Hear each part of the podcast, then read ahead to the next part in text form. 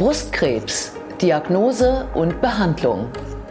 Guten Tag und herzlich willkommen zur Klinik-Sprechstunde, dem Asklepios Gesundheitspodcast mit Kirsten Kahler und Ärztinnen und Ärzten der Asklepios Kliniken.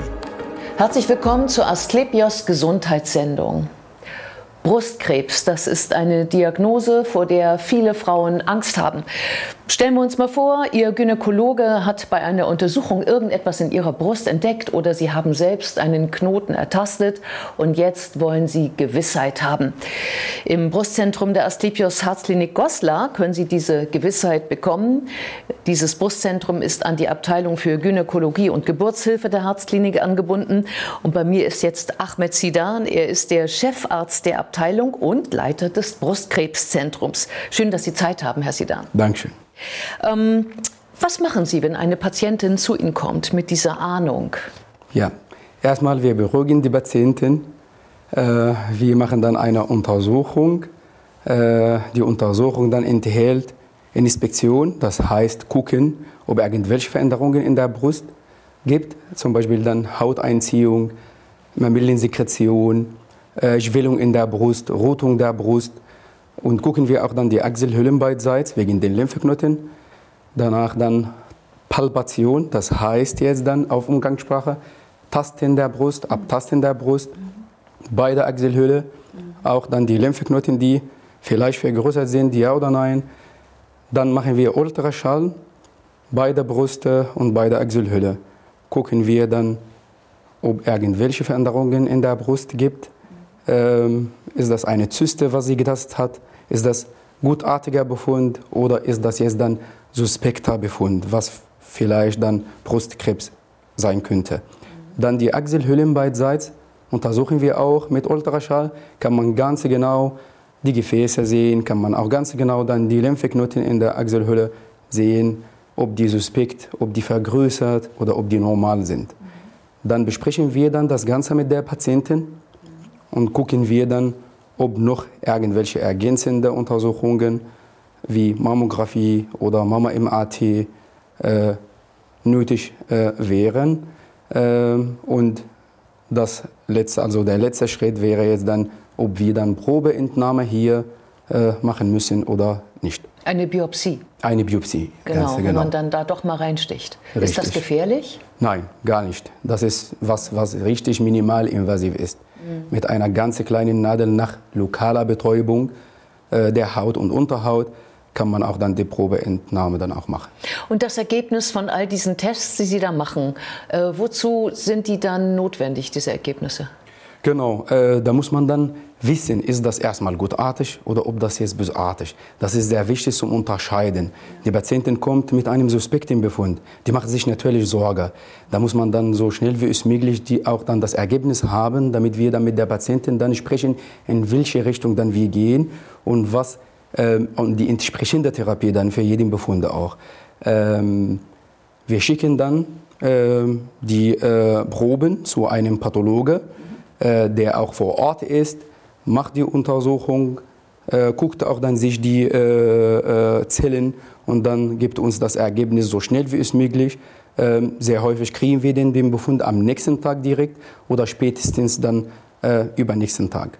Ah, und mit diesen, mit diesen Informationen geht es dann, nehme ich mal an, auch zu den Kollegen? Also es gibt ja diese Tumorkonferenz, in der das, glaube ich, ja interdisziplinär dann auch besprochen wird. Richtig, richtig. Genau, und da ja. geht es ja dann nachher um die Frage, was müssen wir machen? Müssen wir operieren? Müssen wir eine Chemo geben, eine Bestrahlung? Genau, das hängt jetzt von der Tumorbiologie, also von den Eigenschaften des Tumors.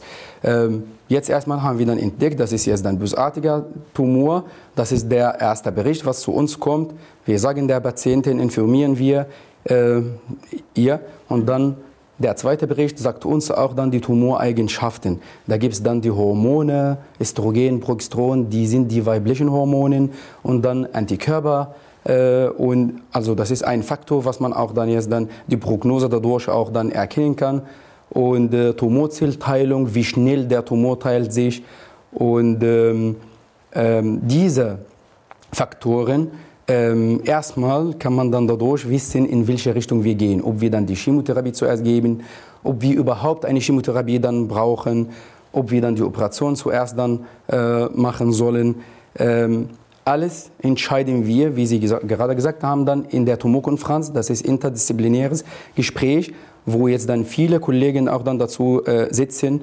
Äh, die Gynäkologen, die Strahlentherapeutin, die Onkologen, die Radiologen, äh, Pathologen. Also sitzen wir alle zusammen und dann stellen wir den, vor, den Fall vor und entscheiden wir uns, was am besten für diesen Fall ist. Und natürlich, jede Patientin ist wirklich anders. Ja? Ähm, und jede Patientin hat eigene äh, äh, äh, Faktoren. Und jeder Tumor auch hat äh, auch eigene äh, äh, Eigenschaften. Und ja. ja. Ja, das heißt also, manchmal muss man vorweg die Tumorherde verkleinern, zum Beispiel mit einer Chemo, Richtig. und manchmal nicht. Und manchmal wird man danach noch eine Chemo geben oder auch eine Bestrahlung, um die letzten Reste verschwinden zu lassen. Ja. Und manchmal ist es vielleicht gar nicht nötig. Richtig, ganz so, genau. Lassen Sie uns reden über die Operation. Ja. Ähm, weil das ja sicherlich auch etwas ist, äh, worüber sich viele Menschen Gedanken machen. Ja. Ähm, muss die Brust ab? Also jetzt aktuell nicht mehr. Ähm, also in der Vergangenheit mit der Diagnose Brustkrebs, also sofort war eine Entscheidung, oh, der, die Brust muss ab, komplett. Und auch dann die Achselle äh, muss komplett ausgeräumt äh, werden. Und das war wirklich dann ein großes Problem dann für jede Frau. Ähm, jetzt muss man nicht mehr. Die Wissenschaftler, die Studien, also die Sammeluntersuchungen, was gemacht äh, wurden, haben dann jetzt dann äh, ergeben. Ähm, wenn man nur den Tumor entfernt und Riss der Brust bleibt und danach dann bestrahlt, die Prognose, die Sicherheit ist ganz genau, wenn dann die Brust komplett ab. Sofern man bestrahlt. Ja. Genau. Genau. Und äh, die Achselle auch, also die Lymphknoten in der Achselhöhle, muss nicht komplett entfernt werden, ja. sondern nur bei besonderen Fällen. Und das ist jetzt in der Zeit wirklich sehr selten. Also da kann man dadurch viele Komplikationen auch dann vermeiden. Ähm, etwas heißt die Wechteilimphknoten. Darüber lassen Sie uns ruhig nochmal sprechen. Ähm, genau, früher war es so, dass man in der Achselhöhle, glaube ich, die eben alle Lymphknoten äh, ausgeräumt hat mit gewissen Nebenwirkungen. Dann wurde der Arm vielleicht manchmal dick. Äh, so habe ich es in Erinnerung. Oder dass man ähm, andere Störungen hatte. Und jetzt sagen Sie, ähm, wir finden den Knoten, der wo, wo, ich sag mal, wo die ersten Metastasen auftauchen würden. Ist das richtig? Das ist richtig, ganz genau. Wie geht das? Genau. Die äh, Kollegen in der Nuklearmedizin, die spritzen ein Material, das ist ein radioaktives Material, äh, wird unter der Haut rund um die Brustwarze nach lokaler Betäubung gespritzt. Dieses Material läuft in die Lymphbahnen und dann stoppt oder hält in dem ersten Lymphknoten, sage ich mal so ja, wo normalerweise die Lymphbahnen und Tumorzellen dann jetzt auch dann landen könnten. Aha. Ja? ja. Dadurch, also während der Operation haben wir dann Gammasonde, da kann man schon dann den Lymphknoten ähm, entdecken. Also das bedeutet jetzt dann die erste Station, wo das Material gelandet ist, könnte auch dann die erste Station, wo die Tumorzellen gelandet sind.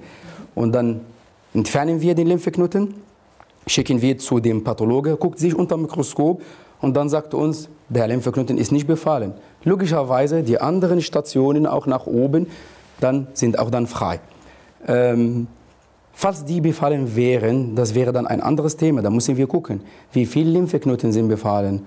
Und dann die ähm, Leitlinie und die Lehrbücher, dann die sagen uns auch dann, was man machen soll nach der Operation. Okay, ist das ein sicheres Verfahren?